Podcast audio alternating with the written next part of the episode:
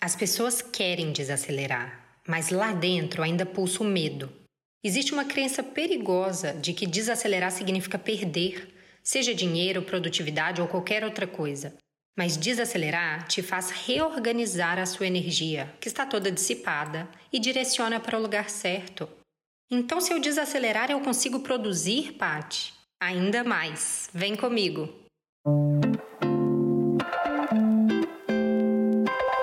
Ei, vamos conversar? Entra, toma aqui seu chá. A essência é simples, é leve, é do cotidiano. Eu sou a Paty Perdigão e esse é o Lifestyle Talks, nosso espaço de conversas construtivas, experiências reais e reflexões poderosas. Sejam bem-vindos.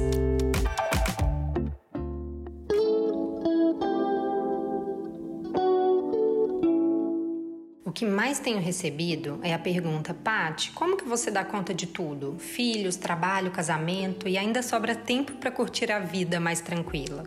Refleti, pensei, refleti, pensei. Juntei todas as minhas experiências, da minha carreira de desenvolvimento humano em corporações, aos estudos de Ayurveda, Yoga, essencialismo. E aqui deixo cinco passos para que você também possa desacelerar sem perder a produtividade. Vamos lá! 1. Um, Crie uma rotina. Isso mesmo, anote. Crie uma rotina. Aquela imagem do gênio que teve uma ideia brilhante no meio da sua bagunça não cola. Pode pesquisar na história. Por trás de realizações de grande impacto existe muita disciplina. É com uma rotina estabelecida que a gente consegue se alternar entre momentos de foco e momentos de descanso. Ambos são condição necessária para a criatividade. Quando você tem uma rotina, ela te conduz para um estado de flow muito mais livre do que quando você se sente bagunçado, desorganizado, ansioso. O Ayurveda, sistema de saúde milenar, tem uma forma bem especial de enxergar a rotina. O nome já diz Dinacharya, a arte de viver. Dentro dos pilares da rotina ayurvédica, você encontra práticas de limpeza, purificação, alimentação, conforme os ciclos do dia. Inclusive está no último podcast de rotina. O importante aqui é você saber que rotina é treinamento. Escolha um ou dois hábitos e comece, só depois incorpore outros. 2.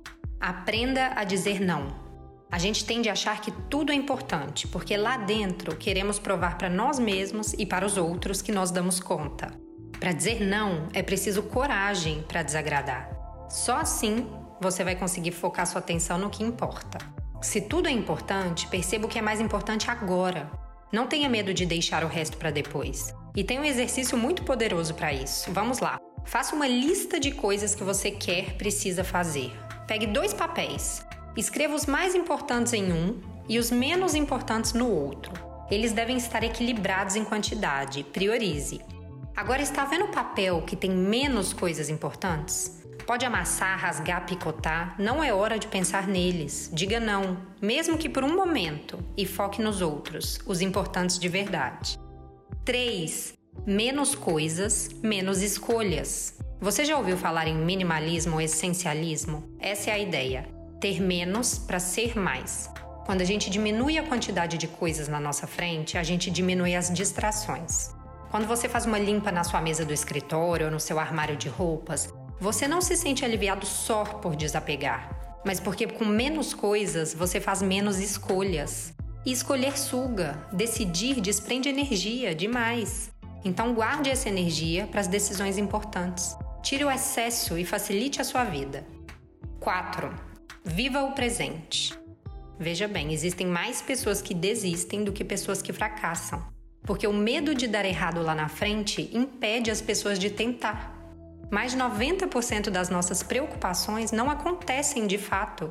Por isso é importante gerenciar a ansiedade e focar no que está ao nosso alcance hoje, no momento presente.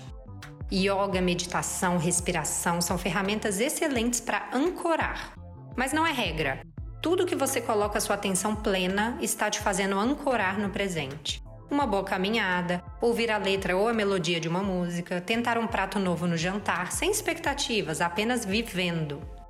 5 e último, você em primeiro lugar. Não leve tudo muito a sério, só você. Sim, você é o personagem principal da sua vida. Se leve a sério. Estabeleça compromissos internos. Dormir bem deveria estar entre eles. Comer bem, se autoconhecer, estar atento aos sinais do seu corpo, às variações da sua mente. Se você não desacelerar por bem, o corpo desacelera por você. Escolha, seja protagonista.